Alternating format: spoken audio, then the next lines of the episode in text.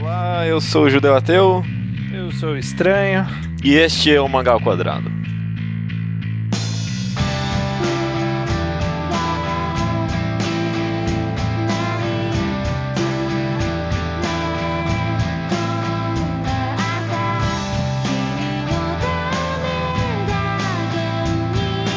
Estamos aqui, estranho, no 51 mangá ao quadrado, né?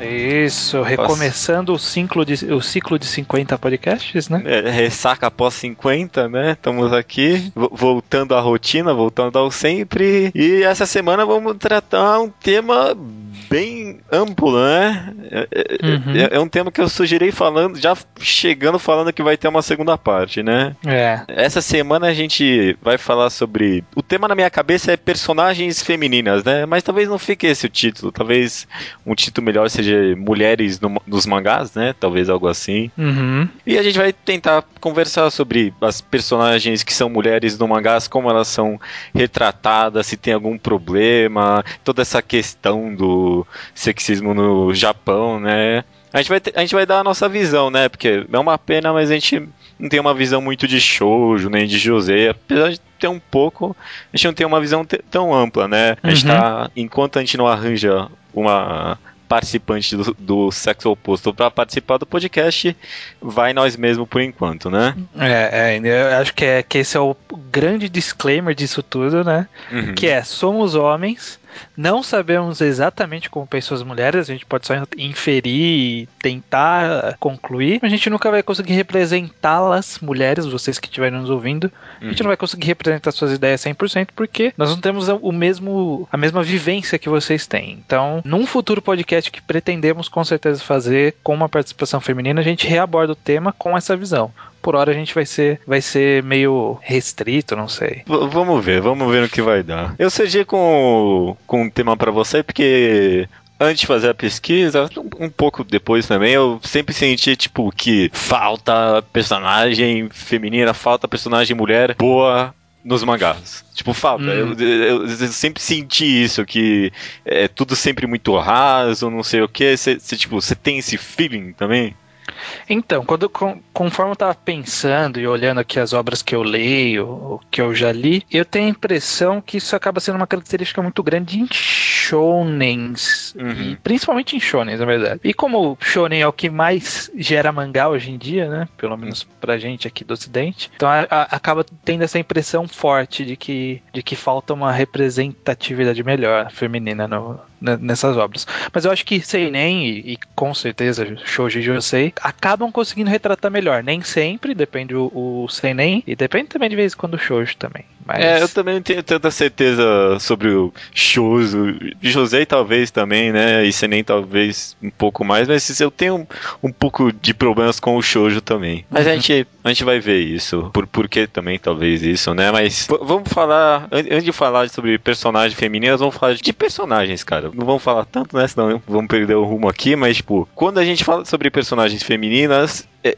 tem que considerar que, tipo, existem personagens masculinos bons, existem personagens femininas bons, e, tipo, existe personagens bons, sabe? E, hum. tal, e, e, por isso que eu fico meio receoso com o caso do Senem, porque para mim, pelo menos, a maioria das mulheres, não sei, talvez esteja sendo um pouco vago aqui, mas a maioria das mulheres nos mangás Senens que eu vejo como boas personagens são somente isso, tipo, boas personagens, não são boas personagens femininas. Tá, eu, eu não sei se estou querendo se estou conseguindo captar o que você está querendo passar. Talvez seja a ideia de que a característica feminina acaba sendo irrelevante para personagem, é, acaba sendo um personagem bom independente de ser homem ou mulher. É. Por exemplo, Bom, não sei se é o melhor exemplo ou não, mas a Yako, hum. sinceramente, qual seria a diferença se ela fosse ou não mulher? Ou a Maka em Soul Eater, ou dando exemplo só de Shonen aqui, né? Mas uhum. não sei. Assim, no, numa forma mais extrema, a, a Meiko em Solanin. Teria só que inverter tudo o casal e tudo, mas na prática ela ser uma mulher acaba sendo relevante também. Ao papel dela, né, no mangá. É que eu ia falar que eu, talvez isso seja uma, uma característica que seja característica de cada obra, né, de uma forma independente, porque personagem por si só é o, o que você falou, personagem feminino bom, masculino bom, personagem bom. Na prática ele tem que ser bom, independente de ser masculino ou feminino. E eu acho que ele ser um feminino bom ou um masculino bom vai depender do que a obra tá querendo passar. É. Porque no, às vezes não é o objetivo, é, o, o gênero se torna irrelevante por, pra temática da obra, né? Não, não, eu digo, eu, eu, eu longe de mim falar que, tipo, ah, toda obra tem que ter uma personagem feminina boa. Hum.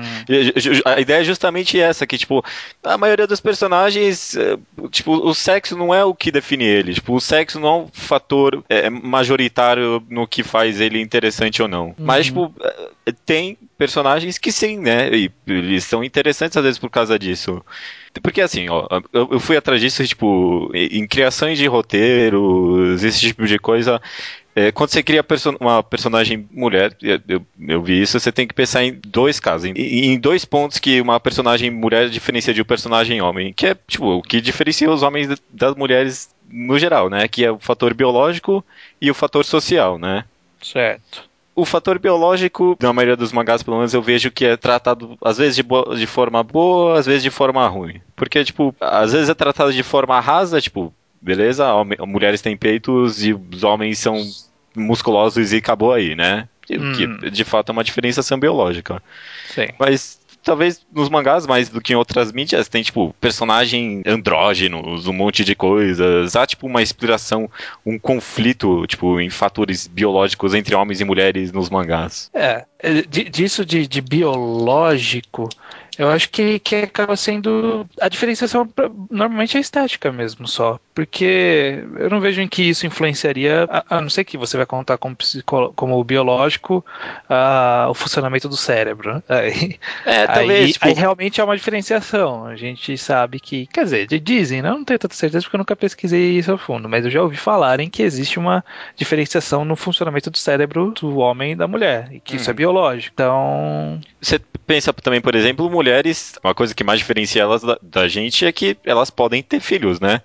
Mas sim. É, é, é, um fator biológico isso, e eu já vi alguns shows de José tratarem isso. Mas é. eu não tô ou falando. Essa questão de, de, sentimento materno, que é uma coisa um pouco diferente do sentimento paterno, né? Hum. Talvez. Não, não, sei até que ponto isso é biológico ou é social. Mas é, eu vejo que isso também tem uma diferenciação em, na forma como é retratado. Principalmente se você for pegar esses Battle Shonens da vida, que é, acaba sendo o grande foco aqui. Quando há um pai ou uma mãe, a relação entre, entre filho e pai pai, filho e mãe é totalmente diferente. Né? Raramente a mãe é uma personagem é, mais agressiva com o filho do que o pai é agressivo com o filho. Normalmente a mãe é uma pessoa cari carinhosa, solista. Não sei, não sei até que ponto isso é biológico ou é social. É, eu não sei, é, é engraçado, acho que talvez esse fator de paternidade e maternidade talvez entre, seja tipo uma, um meio termo, assim, né? Entre o fator biológico e o fator social, mesmo que, tipo, não existe nada tão único assim, só biológico, só social. Uhum. Mas de qualquer jeito, eu acho que para mim, pelo menos, onde os mangás, principalmente os shonens, né, entram em problema, é no fator social de como a mulher se comporta, né? De uhum. como a, as implicações sociais mudam a pessoa e como ela lida com as implicações sociais que o gênero impõe nela. Porque, tipo, a sociedade impõe certos fatores para homens e mulheres. E a gente entra em conflito com esses fatores, né? A gente nem sempre concorda com as imposições sociais. É, principalmente a gente do Ocidente olhando para o Japão, né? Porque uhum. É sempre bom lembrar que o Japão é um país extremamente sexista, né? Ele tem uma é, é machista de uma forma geral, é, é uma sociedade voltada para o patriarcado desde sempre e até hoje a gente tem resquício. Eu não, acho que não é nem resquício, eu acho que é algo que existe mesmo, né? Não é, não é tipo vestigial. Existe e faz parte, tá lá dentro, que é todo o machismo da, da cultura japonesa. E isso acaba transmitindo para os mangás de uma forma ou de outra. É. É, às vezes eu, intencionalmente, às vezes não, né? É, eu, eu, concordo. Por isso que eu acho que tipo, é, é um pouco problemática essa, essa questão social, porque a maioria das mulheres que eu vejo em shonens principalmente, parece que elas são sempre muito, são retratadas muito submissas, né, ou de total apoio ao homem, né, parece que elas nunca entram em conflito com essa posição delas no mangá.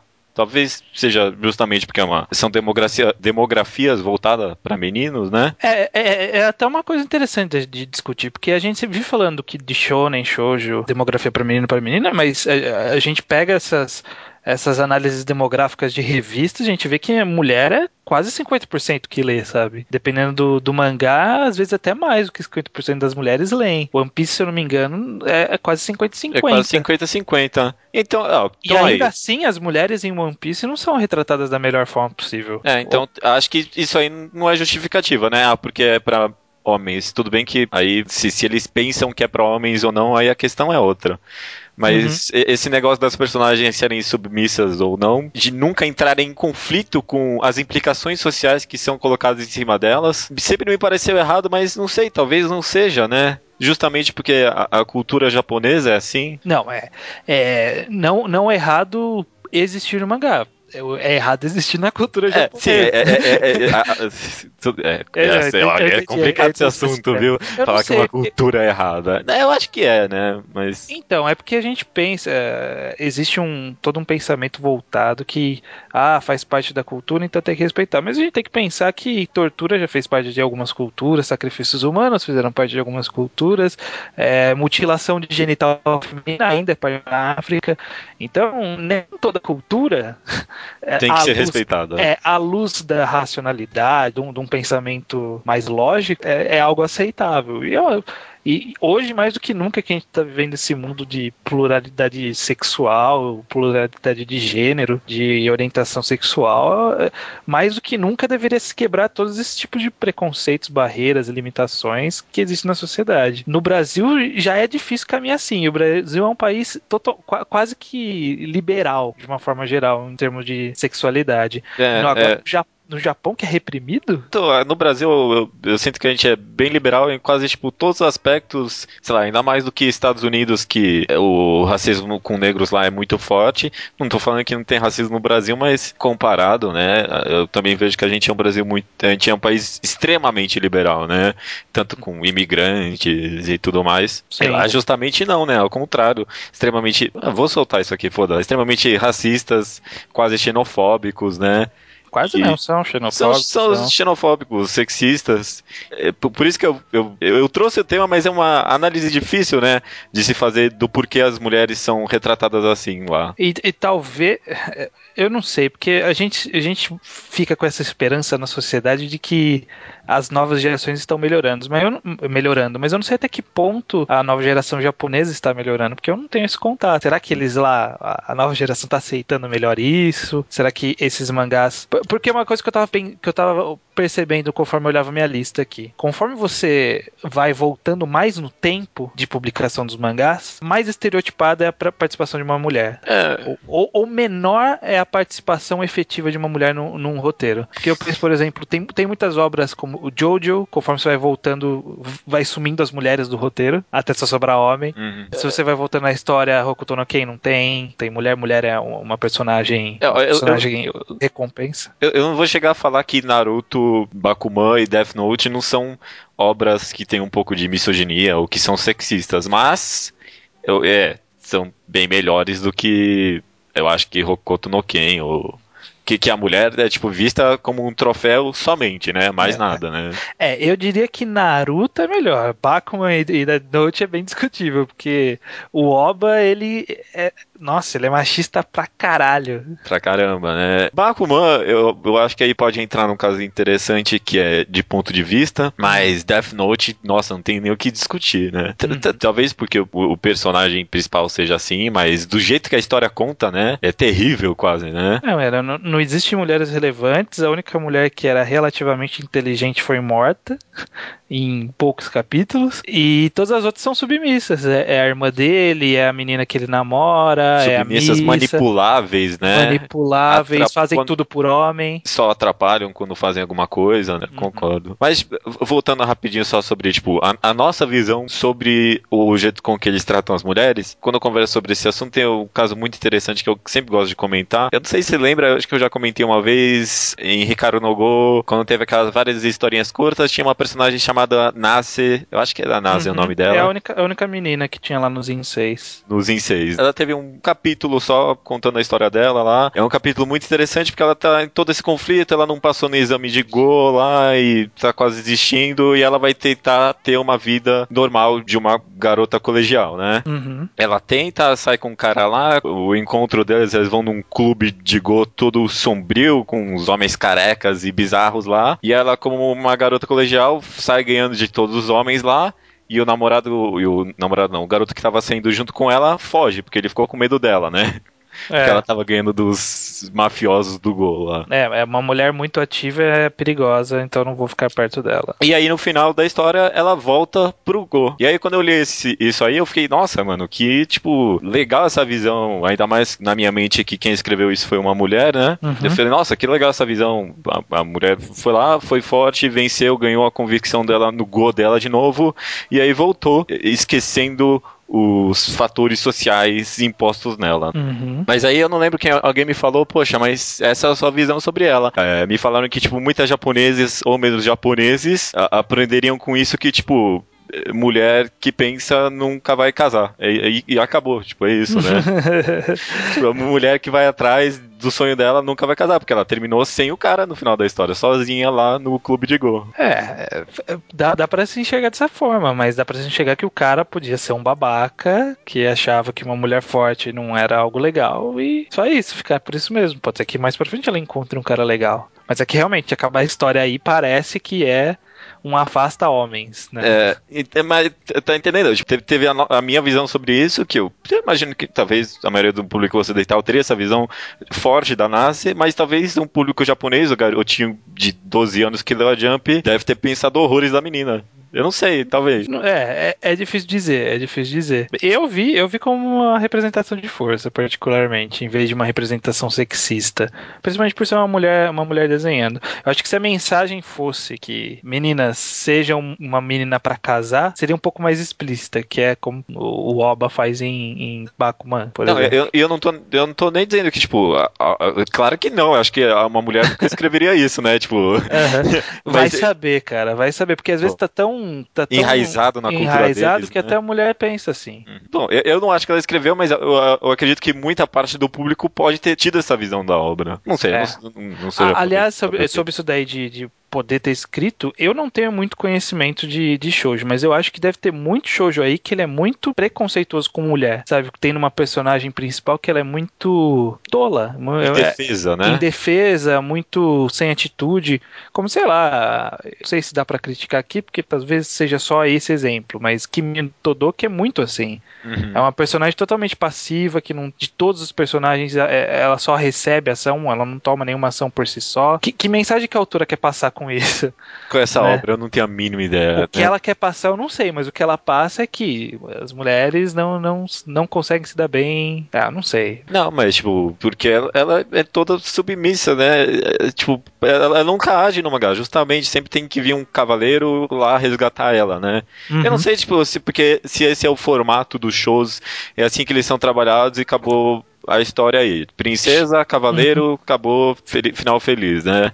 É, eu acho que essa é a parte que a gente deixa pro próximo. É, complicado, isso é complicado. Mas so, sobre esse negócio de, de submissa e passivo, eu acho que se você for parar pra pensar, trazendo pra um ramo e pra, um, pra uma parte específica, todos os Battle Shonens, as mulheres têm papel de suporte uhum. ou um papel é, de, de, recompensa. Raramente elas têm um papel ativo.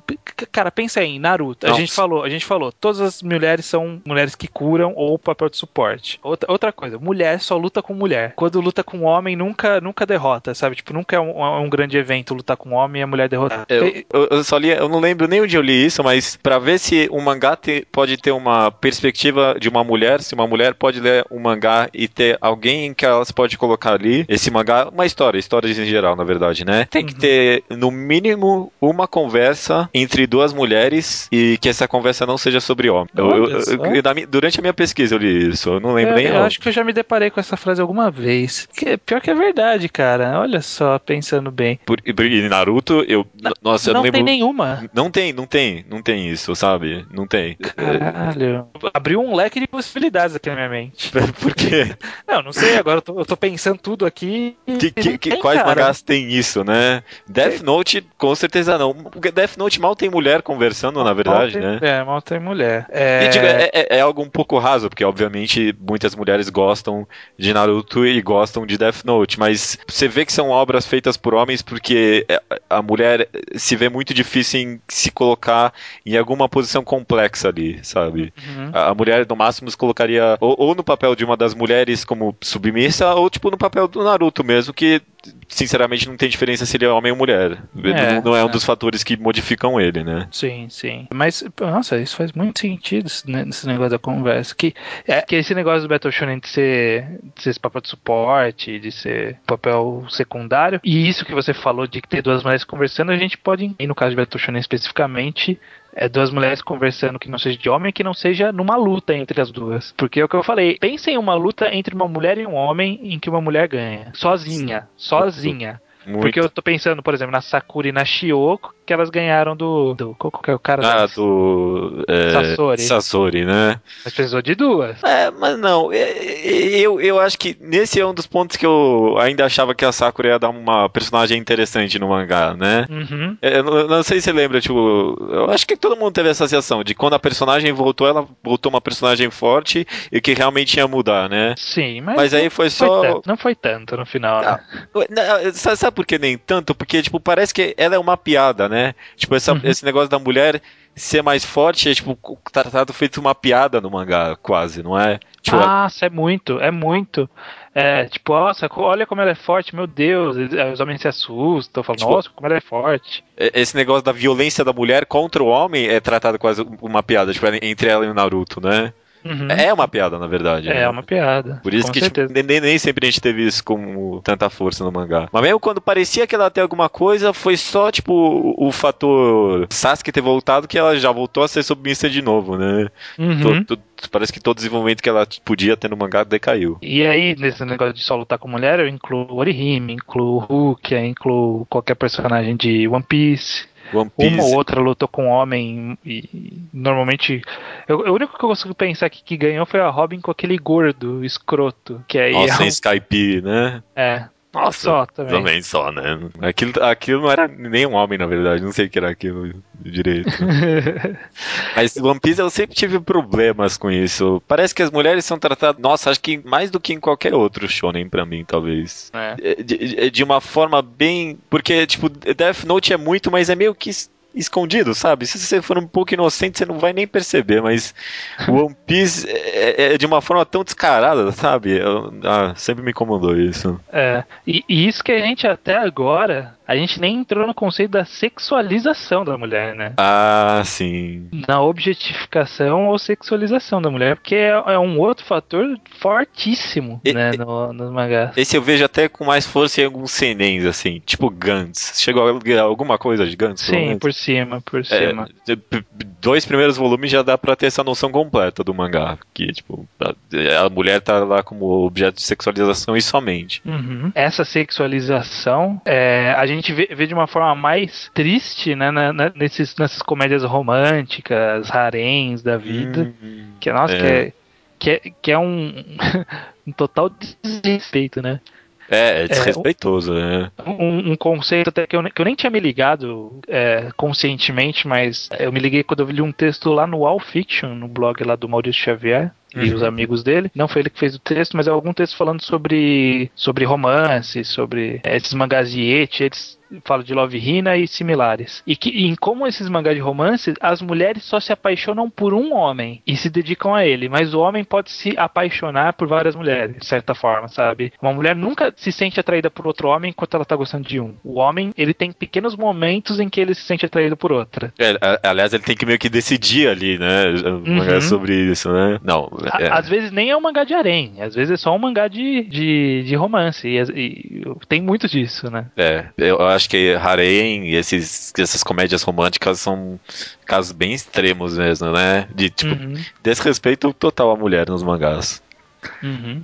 Mas sei e... lá, não sei. Um, outro problema que eu vejo em, em, mangás quando tratam mulheres é que, tipo, muitos autores para mim entendem mulheres na, na, forma mais superficial possível. Tipo, ah, mulheres gostam de rosas, mulheres são esbeltas, é, movem sexualmente, não sei o que. E, tipo, isso é um problema de entender que coisas que parecem femininas socialmente não são o que formam uma mulher. É, é, tá, tá, meio vago isso, mas tipo, é, é, é, é para mim é aquela questão da imposição social de novo. Não, mas eu, eu, eu acho, eu, eu entendo seu ponto. Que acho que se encaixa com o que a gente tá falando, né? Todo, toda essa questão. O grande problema é que muito, grande parte dos mangás, no caso dos shonens e seinens, é feito por homem. É. Então eles não têm. Muitos não têm a menor. Ainda mais uma sociedade que tem pouco contato com mulher, né? É, muitos não têm a menor noção de como pensa uma mulher, né? E eu tava, eu, eu tava lendo uns depoimentos de um cara que morava lá no Japão sobre o quão sexista é mesmo o país, né? E ele falava que muitos donos de pequenos escritórios, coisas assim, falavam que contratavam mulheres só para que justamente os homens pudessem ter relacionamentos com elas, porque os homens lá no Japão, muitos seriam totalmente incapazes de fazer isso sozinhos, né? Uhum. E ter filhos com eles e irem embora da empresa. Tipo, é, é, é, nesse nível assim, sabe? Tanto que, tipo, em, em mangás é, é, é, algo que sempre me incomoda, né? Tipo, mulheres em escritório, esse tipo de coisa, aquelas saias curtas, ou menos as colegiais, é algo muito. O cara até chegou a comentar isso, que o Japão de hoje em dia no ponto de vista de tratamento das mulheres, é parecido com aquela visão dos Estados Unidos dos anos 50, 60, sabe? Uhum. É, é, tão antigo assim, tipo, de dona de casa mesmo. Sim, sim, com certeza, com certeza. É, é, o que a gente fala, é um objeto, é uma recompensa a mulher, não é, um, não é uma pessoa. É, complicado, é complicado. Mas, mas vamos tentar terminar em cima? Vamos então, tentar... É, tem bons exemplos, né? Tem, tem, mangás que não cometem esses erros, não tem? Tem, tem. Muitas obras que tem uma mulher como protagonista podem ter um grande potencial para desenvolver fortes mulheres de uma forma geral. Eu penso, por exemplo, num exemplo que a gente já recomendou, que é o a Emanon, da ah. Homo de Emanon. Que é que você falou aquele negócio no começo do personagem bom, personagem feminino bom. E a Emanon é uma personagem feminina boa. É, porque é, é, é, isso, né? Tipo, tá, tá nos detalhes da pessoa. Porque é, é, aquilo, que, é aquilo que a gente chegou a comentar. O sexo não é o que define a pessoa por completo. Ninguém é assim.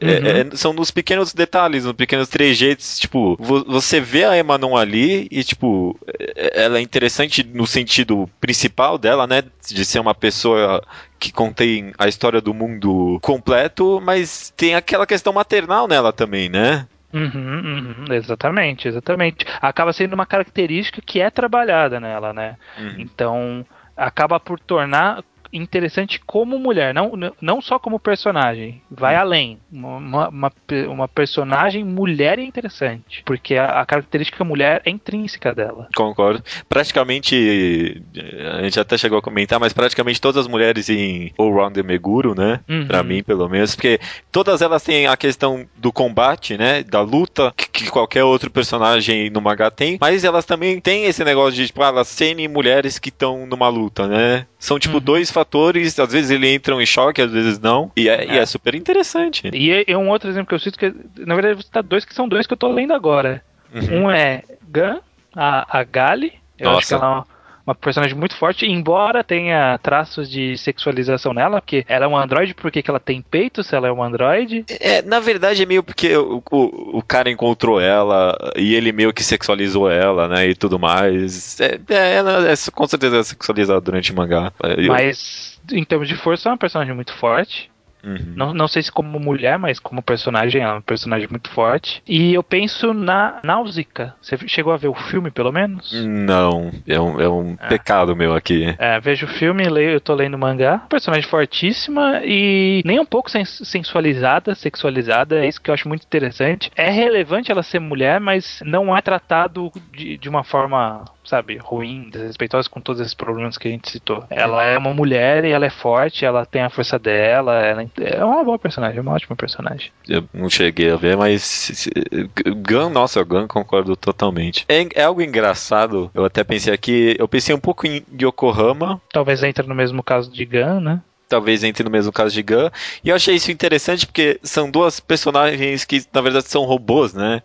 E eu fiquei pensando aqui, poxa, que triste isso, porque talvez de uma certa forma explore algumas questões sociais, mas perde um pouco, né? Porque parece que ambas as personagens não têm muitos conflitos sociais pelo fato delas serem mulheres durante o mangá, sabe? É. Tipo, tem um pouco, tem um pouco de trabalho sobre esse negócio da maioria dos androides serem mulher, encontram um androide homem em um determinado momento. Android não, é robô. É, é, mas eu acho que, que, é pouco trabalhado essa questão dela ser mulher. Né? Uhum. Talvez porque não seja, é o que a gente fala, né? Não, não seja relevante pro enredo. É, não seja, né? É, é, talvez esteja mais por aí. Quando eu pensei nisso, eu fiquei, eu fiquei, um pouco triste com Yokohama.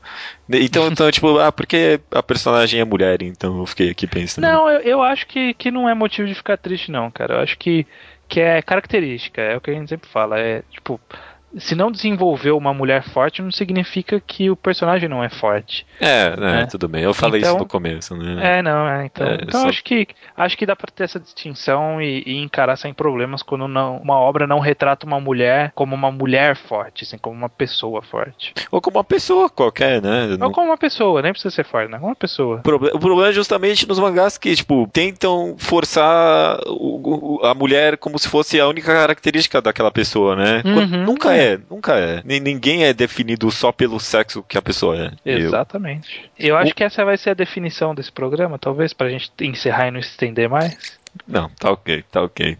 O Yasumi Pumpu tem personagens mulheres muito boas, só vou encerrar. Só vai jogar aqui. Uhum, tem, só vou jogar. Tem, tem, mesmo, tem né? interessantes. A Saki, né? Saki é o nome dela? A Saki, a, a própria Aiko, é, Aiko é um pouco sub. Bom, enfim, a gente vai ficar entrando nessa é, Não, tá, tá ótimo então. Concluindo aqui, ó, com uma boa conclusão então, né? Sim. E... Então, então a gente fica encerrando esse programa devendo dois programas, né? Um falando o que, que faz um personagem ser bom uhum. e, um, e um falando mais sobre mulheres com uma mulher aqui com uma mulher aqui. Eu quero fazer esse programa, viu? Eu, dá, tem muita coisa mais para falar sobre mulheres no mangá, viu? Com certeza. Então, então encerramos um primeiro pro, programa que oficialmente é uma parte 1. É, ofi oficialmente parte 1, viu?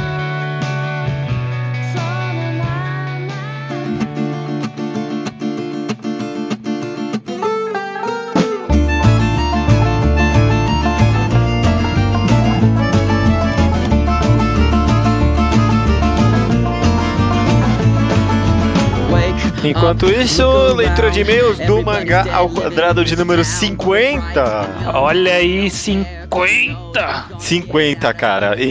Essa é a 50 leitura de e-mails, olha. 50 vezes que a gente tá trocando informações aí com o pessoal. Exato, essa semana. É, agora que a gente completa o ciclo 50, de fato, né? Ah, é verdade, né? Agora mesmo, porque mesmo porque muitos programas se completam na leitura de e-mails, né? Todos os programas se completam, no final das contas, né? Bastante participação, mas. Enquanto não chegamos lá, primeiro tempo passar por essa etapa rápida que é a nossa propaganda de e-mail. Qual seria? Mangá ao quadrado, por extenso, sem ponto, sem nada, uhum. sem números arroba gmail.com.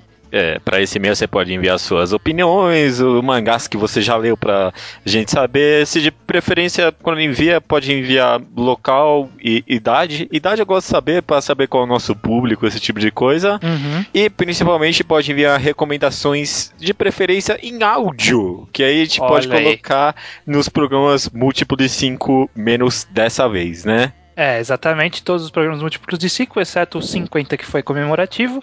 Então hoje tem recomendação do ouvinte em instantes. Uhum. E depois vai ter uma recomendação do ouvinte no 55, né? Então tá chegando, já sabem. É, já sabem, beleza. Beleza, um recado rápido, judeu. Eu irei entrar de férias e irei viajar daqui a duas semanas. Uhum, vou, uhum. vou, entrar em, vou começar a minha viagem no dia 20, que é uma, um sábado, 20 de julho de 2013, caso alguém esteja ouvindo no futuro isso. Entendi. E por isso vai ser complicado termos um mangá ao quadrado, ao menos o semanal. É, é o mangá bastante. ao quadrado convencional dá pra gente gravar com antecedência aqui, tentar deixar preparado para soltar na semana em questão. Uhum. Mas o, né, o, o seguinte vai ser difícil. Sim, o do dia, ficaremos muito provavelmente sem mangá ao quadrado semanal no dia 22. Ou, não sei, talvez dependendo da nossa disposição, a gente grave alguma coisa antes. Aliás, no dia 22 é o mangá quadrado normal. E esse deve ter.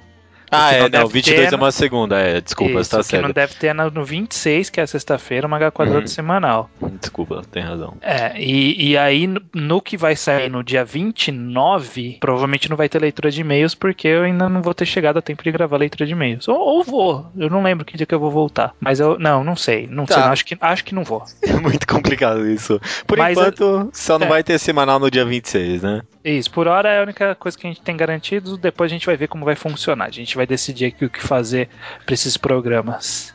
Pra não Beleza. falharmos jamais. Não falharam jamais. Lindo, lindo, bonito. Então, primeiro, antes de tudo, agradecendo aqui a participação dos nossos ouvintes. Uhum, uhum. Bastante gente mandou e-mail, comentário.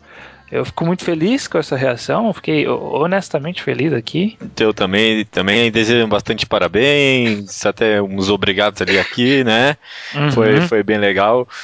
Só rapidinho, só le- lendo os e-mails, eu descobri que, tipo, uma- um dos principais efeitos que o Mangá ao Quadrado teve em mim é, tipo, a total quebra de barreiras geográficas, sabe? Se você quer acabar com o regionalismo no Brasil, tipo, ou no mundo inteiro, faça com que todo mundo grave um podcast de mangá semanal, que resolve tudo isso, cara. A gente recebe e-mail de, tipo, gente de tão lugares diferentes, né? É, de várias cidades do país, de vários países, né? A gente recebe e-mail de Portugal. e- Bastante até, né? Legal. Então, esse programa, na verdade, vai ser um grande agradecimento. A gente quer citar todo- quase todo mundo, ou todo mundo que, que mandou algum comentário, porque todo mundo foi importante, deixou a gente feliz. Uhum. Vai ser também um grande Slowpoke Report, porque várias pessoas vieram contar o que leram com a gente, as experiências delas. Então, vamos lá, que a lista é extensa e eu não quero deixar ninguém de fora. É, vamos lá, porque essa vez sou eu que edito.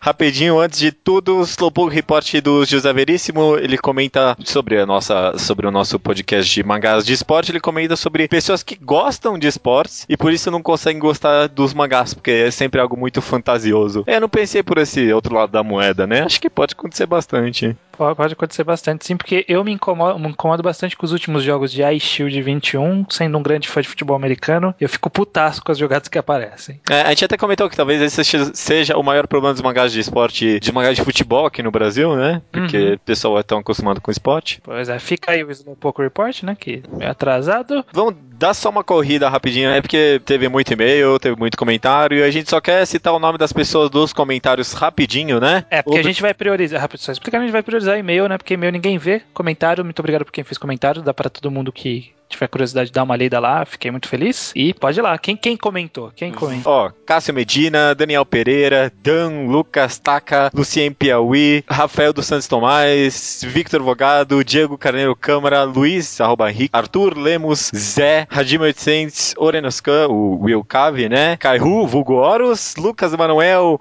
King Buddy, Holy, e obrigado a todo mundo, né? Caramba. Obrigado a todos vocês pelos seus comentários, muito, muito obrigado mesmo. Nossa, quando você coloca assim numa lista, mano, cada uma dessas pessoas é uma pessoa, cara, que existe na vida real e que escuta a maioria do nosso programa toda semana. É, é- é surreal quase pra mim, viu? Pois é, cara, é, é, é o que me deixa mais, mais embasbacado. É, esse conceito de que tem gente aí fora ouvindo e participando, É. caralho, é, é nem- muito bizarro isso. Eu nem falo com tudo isso de gente no meu dia a dia. Que, que, tipo, olha isso. Nossa, é, é- é surreal, é surreal. Então, para os e-mails, a gente teve bastante coisa também, bastante gente falando sobre como nos conheceu, onde nos conheceu, o que gosta, o que não gosta. Então, vamos fazer um, um recapitula rápido aqui de alguns. Primeiro, por exemplo, Aleph Luiz, que diz que com os nossos programas vai embarcar no mundo dos blogs, né, com, a- com as informações que obteve conosco, né. Provavelmente vai fazer um blog aí para fazer reviews, muito bacana. Muita gente já ouvi falando que passou a fazer blog com a gente, bem legal, né? Uhum.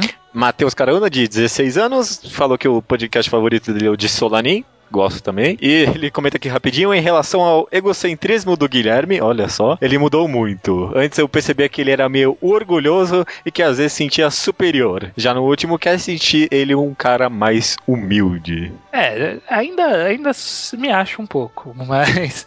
é, Mas eu, só me, eu também acho que eu me acho um pouco, mas só com quem eu preciso me achar, sabe? É, é. Com pessoas específicas. É, quando eu tô de boa, eu tô de boa. Aham. Leonardo Bonkoski Rafael, de 20 anos de Bauru, conheceu o primeiro pelo Talkcast no Orkut, cara. Esse Essa é a roots. primeira pessoa. Essa é a primeira pessoa. Eu Esse nunca é escutei. roots. Esse é. Não, parabéns. parabéns. Putz, muito bom, muito bom. E sugere também um mangá enquadrado por mês. Olha só, nos nossos planos tinha mais ou menos isso, né? É, é, é uma tarefa. É uma tarefa árdua, É uma- mas. é, tá, vamos. Eu, eu quero tentar fazer isso. Eu também quero tentar. A gente já tinha, a gente até tinha tentado fazer um planejamento para encaixar a cada pelo menos cinco programas também, fazer. Uma visita, um mangá ao quadrado e mais alguma coisa, né? É, mas aí acaba que acaba ficando difícil se, se adequar a uma agenda, porque as semanas variam Uhum. conforme variam as responsabilidades que surgem nela. Então, às vezes, não Aham. tem tempo de ler a obra. Mas, Mas se a gente se planejar com antecedência, acho que dá. Vamos tentar. Vamos tentar. No- nova meta aí do. no- segunda temporada do Mangá ao Quadrado, né? olha aí. Onde a gente tava. Gabriel Villanova disse que parou de ser otaku chato e que se acha melhor que todo mundo. Diz que leu Jojo, Battle Royale e bastante coisa do Nihei. Pura. Deve ter sido a maioria pelo mangatologia, imagino, né? Sim, sim, sim, com certeza, porque nem, a gente não comentou nenhum desses aqui. É. Mas, mas cabe aqui, cabe, Cabe aqui. aqui também. Matheus Bacalhau diz que ficou mais snob com o podcast, ao contrário de nós, que ficamos mais humildes, ele ficou mais snob e por conhe- julgar conhecer mais do que os seus amigos, né? De certa forma, ele fala que é de zoeira, né? Tipo, sei mais sobre mangás do que meus amigos, mas de certa forma você sabe sim. Você tem razão, você tem razão. Não julgaremos. Naraki, como muitas outras pessoas, conheceu o podcast pelo videocast de Soul Eater, no qual eu participei, e sugere que a gente. Eu nem Eu tinha lembro. sugerido mais ou menos a mesma coisa que, que eu pensei, gravar com antecedência e aí pro semanal você gravar um Shonen Quest com os caras lá do, do VideoQuest. Ah, tá. Não, Se não- convide lá, eu não sei de nada. não, não. eu Preferiria chamar alguém e fazer um, um nosso aqui. Não, não é a mesma É. coisa, não é a mesma É, coisa. eu, eu não sei se você deve chamar alguém, porque vai que esse alguém é melhor que eu. Aí eu não Hum, volto mais, Nossa, né? tem esse problema, né? Tá bom. É, complicado, complicado. Mas, mas a gente conheceu pelo VideoQuest, né? Tá na hora de você se convidar pra um novo aí. Pro deles, é, porque a gente roubou bastante gente dele, eu tô vendo, né? É, então, olha só, por exemplo, o Alexandre Barbosa da Silva, 23 anos, que também conheceu pelo VideoQuest de Soul Eater, olha aí. E aí, depois do Mangá ao Quadrado, ele conheceu o Tocast. Pelo Tocast, ele conheceu o Junjito, que é um dos mangakas preferidos dele, e depois o Inyo Asano. Além disso, leu Music of Mary, Vinland Saga, muito bom. Uhum. Slandunk, porque a gente comentava tanto, inclusive ele tá querendo o volume 31. Se alguém estiver vendendo aí, contate Não, ele. passe, me fala comigo antes, viu? Porque eu também quero. Ah, eu tenho, mas eu não tô vendendo, não. é, Marro, né? Que é o Witches, Necromancer. Necromancer! Ah, não, tô falando, cara. Esse mangá vai. Tragam pro Brasil Necromancer. Vai bombar, vai bombar. Bokurano. É, e também fala do nosso gosto musical, olha aí. Hum. O seu é mais apurado que o meu, porque você é mais. mais Mais hipster. você, não, você se infiltra mais nos estilos musicais. Eu acabo ficando muito na superfície aqui. Mas eu acabei escutando bastante o álbum do Bruno Mars. Sendo que você me perguntou no Twitter, eu falei que eu achei meio medíocrezinho. Mas eu lá trabalhando, tô passando os álbuns. Ah, Bruno Mars, vamos tocar um pouquinho e ficou, ficou grudado na minha cabeça. Eu É, trabalho é bastante até. né, cara? É, é bom, é bom. Olha aí, olha aí. E ele nos recomenda Durarará. É um O, anime. a- o anime ou o light novel ou o mangá, ele fala que tem os três. E eu não sei, eu, eu acho que eu já vi gente me recomendando isso, tenho quase certeza que já. Ah, eu já vi o anime e, e é muito bom, é bom o anime, viu? É bom. Eu prefiro Bacano, que é da mesma autora, a mesma, o mesmo estúdio que fez o anime também. É, é melhor. Durarará é aquele que é a história de um, um lugar lá. É, é, conta a história da cidade, que muita gente ah, fala tá, que é a bastante cidade. gente fala. Eu fico, tô Uhum. curioso, tô curioso. Quem sabe? Eu não sei se eu vou assistir, mas quem sabe eu leio o mangá. Hum, Eu não cheguei a ler o mangá, mas acho que o pessoal fala que é bom também. Gustavo 20 anos de Recife, é blogueiro de séries de DF. É, prefere ver o anime antes, né? Mas depois do podcast. preferia ah, preferia, né? Ler os animes antes. né? Depois do podcast, ele leu várias das nossas indicações, tipo Onani Master, Solanin, Game. Nossa, eu gosto que as pessoas tenham lido Game. Emanon Toriko, Koko no Hito, The Music of Mary. Caramba, cara, quanta gente boa, fez hein? ler mangá, hein? Puta. Cara, cara, muito bom, muito bom mesmo. Olha, eu, eu, eu acho que a gente fez. Muitas das pessoas que hoje leram Music of Mary foi por causa dos nossos podcasts. Cara, é meio pretencioso falar é isso, meio mas pretencioso, eu acho. mas, mas eu vi eu pouca é. gente falando e hoje eu vejo muita gente falando, cara. Eu acho que a gente Muita gente não, né? mas pelo menos falando pra gente. Uhum, uhum. É, Diego Câmara, de 24 anos, que também fez no comentário, mas ele tá aqui sempre com a gente. Fala primeiro que tem Nijigahara Holograph saindo nos Estados Unidos. Uhum. Já, tô, já tô de olho há muito tempo, cara. Já, já tá na minha lista lá do Book Depository, ó. Conheceu a gente pelo programa do Kitsune, só que o que ele participou aqui conosco, não o Soul Eater, né? O, o do Otakus. Muito bom. Citando ele aqui, ó. Conheci muita coisa boa graças a vocês, especialmente as obras do Inyo Asano. O pior, ou melhor, é que agora a minha lista de obras para serem lidas está enorme por culpa de vocês. Cara, esse é um problema que todos nós temos, só Todo repassei pra você. Todo mundo, cara. Todo mundo. É. É uma tristeza. Eu já falei, né, que eu fiz uma lista informatizada para tentar definir prioridade de leitura, mas eu Sim. furo ela com uma frequência inacreditável. Tem todo um algoritmo, um negócio bem bolado ali. Tem, né? eu fiz, eu fiz, considerando se está terminada, se tem scan, até onde tem scan, quantos capítulos tem. Mesmo assim, sempre fura. Sempre fura e sempre cresce essa lista também.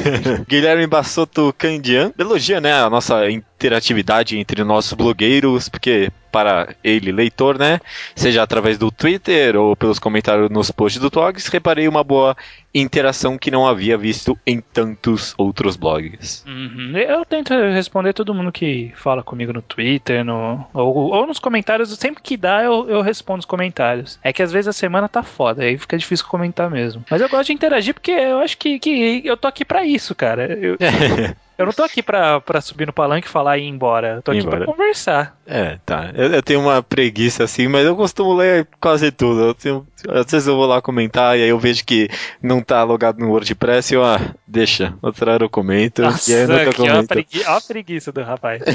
Depois fala que eu que sou o snob daqui do podcast. Olha só.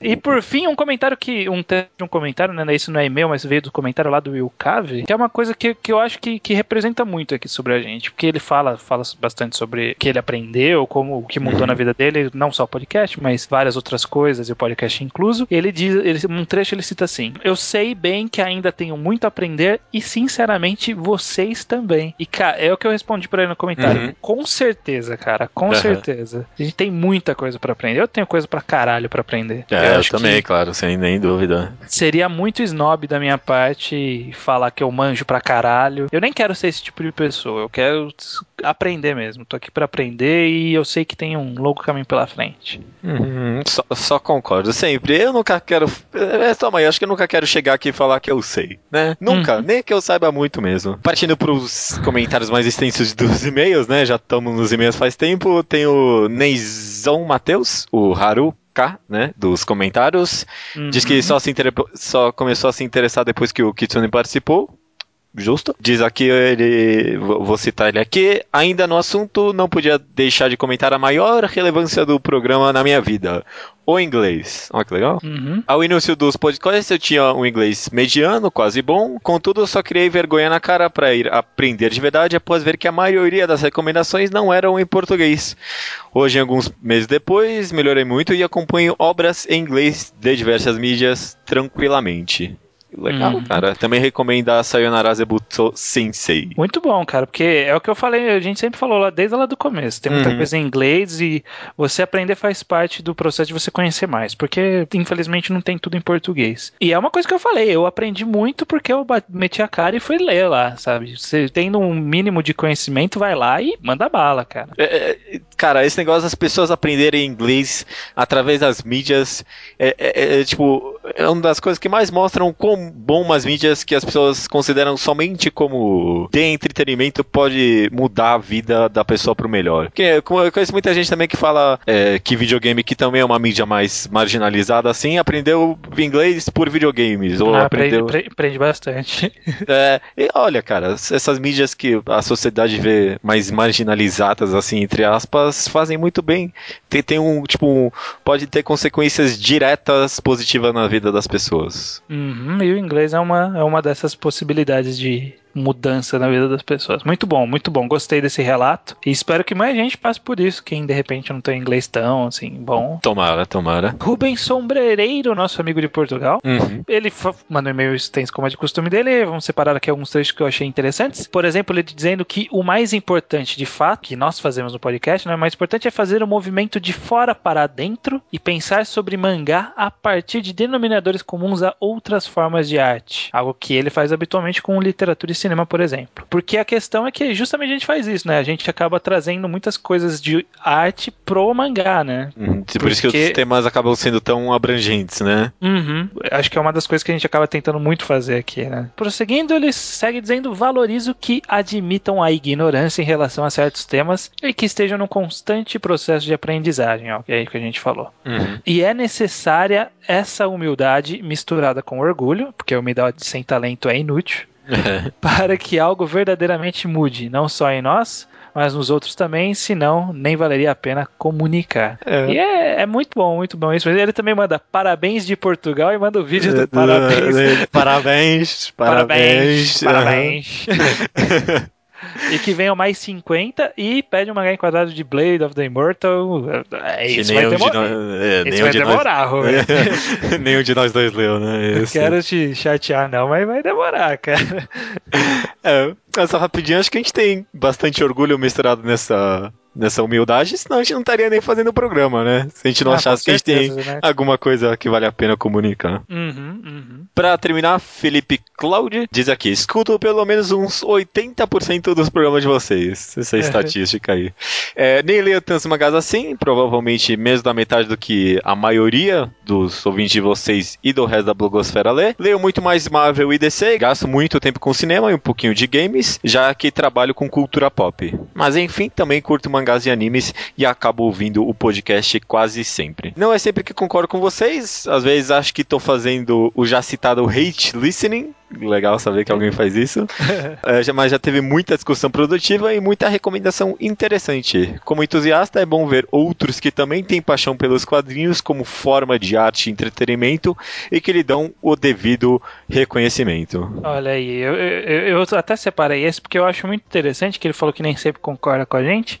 E aí até ficou um pedido, cara, não concorda? Fala pra gente. Eu quero saber também. Sério, porque eu acho que a maioria da- das informações que eu aprendo é mais em discussões com pessoas que não concordam comigo do que com pessoas que concordam. Ele termina aqui. Minha recomendação: dois pontos. Levem mais convidados e diversifiquem mais os assuntos. Seria legal eventualmente falar de animes ou de música e literatura japonesa contemporânea. Enfim, expandir para outras modalidades audiovisuais e literárias. Con- Convidados é bacana, agora expandir o outro não- é meio complicado. Eu sabia que eu nunca parei pra pensar até ler isso, de tipo, nossa, tentar fazer review de algum, sei lá, filme, anime, música. Não, Olha, aqui- é, é- fi- filme, aí até uma coisa que, que, é, que é bacana, porque anime é complicado pra mim, porque um que eu não gosto da mídia, de uma forma geral, tem, tem um ou outro que eu gosto, mas é mais por questão de tempo, é mais difícil ver.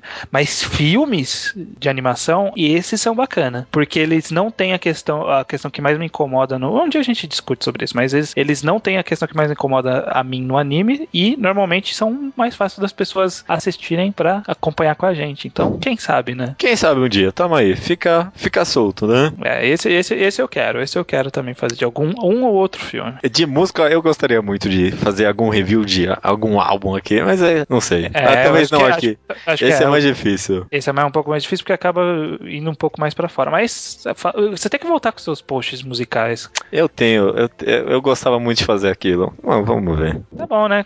Esse programa eu acho que é mais óbvio de todos. Ah, tá, ah, tá, sim. Sim, Cê- cê- vamos, vamos na mais óbvia de todos mesmo, então? Ah, mas é- essa é tão óbvia que ela já estava prevista desde o É um clássico, né? programa 21. Já, a gente já sabia que essa ia ser o 51.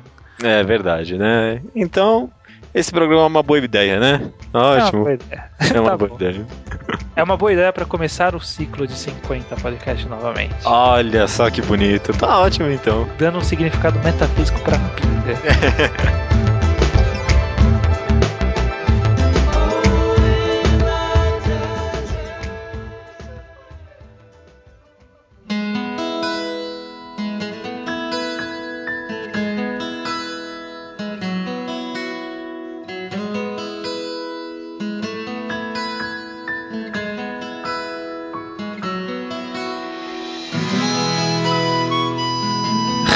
recomendação da semana não é nossa. Isso aí, recomendação do ouvinte. Olha só, todo o programa é 50, mas nesse não é 50, é 51, porque a gente já avisou várias vezes, vocês já sabem por quê. Então, sobe a ele. Não, mas calma, a gente tem que explicar uma coisa. Ah, a é recomendação é, é de Guilherme Lemos. Ele mandou pra gente. Só que acontece, o Guilherme Lemos ele mandou pra gente um uma, uma recomendação especial que ele queria colocar no uma, uma recomendação para pro programa número 50, uma recomendação tripla. A gente já tinha pensado no que ia fazer mais ou menos no 50, então a gente acabou não usando. E a gente não vai gastar as três aqui, então a gente vai tirar uma do áudio dele. O judeu vai fazer uma mágica aí na edição, mas você vai ver que vai ter um pulo entre uma recomendação e outra, e de vez em quando ele vai citar três mangás, mas a gente pegou um dos três. Depois a gente pode talvez pegar os outros dois se, surgirem, se não surgirem essas recomendações mais interessantes que a dele. Agora sim, pode subir? Agora você pode, pode soltar. É, beleza. Olá pessoal do Mangá Quadrado. Aqui quem fala é o Guilherme Lemos e gostaria de fazer uma recomendação que chama Gisele Alain, que ainda está em publicação no Japão e atualmente consta com três volumes publicados. Nele, conhecemos a vida de Gisele, uma menina que é a senhoria de um apartamento numa cidade francesa. Um dos residentes se chama Eric, está trabalhando devido à sua dívida acumulada. Ambos estão dispostos a trabalhar em qualquer coisa que seja pedido. A profissão de Gisele é ser um pau para toda a obra, e como diversos pedidos de trabalho, também acarreta em diversos problemas. Ambientada numa França moderna, conhecemos mais a vida de Gisele e a relação da mesma com as pessoas que cerqueiam, mas também a cidade em si. Com uma arte que lembra muito Otoyo Megatari e Ema, da mangaka Kaoru Mori, os personagens são tão carismáticos quanto. É uma obra recente, que muito promete em qualidade. É isso, então. É, co- co- como pronuncia isso mesmo? Gisele Além. Gisele Alain. Não, não, não sei, não sei. Mas é, é, é interessante dessa recomendação de ouvintes é que nenhum de nós dois lemos esse mangá, né? Tá zero. Não sabe, nem- antes de, da recomendação dele, eu nem sabia que existia. É, eu, eu sabia que existia, eu tava me enrolando bastante pra ler esse mangá. Toma aí uma boa oportunidade. Estamos fazendo experiência aí, recomendando sem nem saber. E daqui a algumas semanas voltamos com o Slowpoke Report. Uhum, uhum. Mas parece muito interessante, assim. É, di- é- é- é difícil. Eu gosto bastante de mangás históricos, assim, que tratam da, da história mais ocidental. Costumam ser bastante interessantes, né? É, porque a gente vê muito muita história é, japonesa. Japão feudal, né? É, então é mais difícil vir pra esse lado e quando vem, normalmente é alguma experiência interessante. Nem que seja pra ver a visão japonesa do- do- desse lado do, Aham. do- dos hemisférios. Não, hemisfério não, né? Do, hemisfério é norte e sul. É. Não, é, Enfim, desse é, enfim. lado, desse lado. deste outro lado, DK. Então vou, vou, vou ler, vou ler, principalmente porque ele fez essa relação com o Toyo Megatari, né, o Bright Hum. Story, Que é excelente. que é ótimo. Então, se tiver o mesmo feeling, já, tá, já é uma vitória. Então vamos, vamos lá, vamos lá. Vamos Alens, olha só, diferente. Ótimo, ótima recomendação. Mas é isso então, né? É isso, eu acho. Então até semana que vem. Ah, até semana que vem. Bem, e qualquer coisa.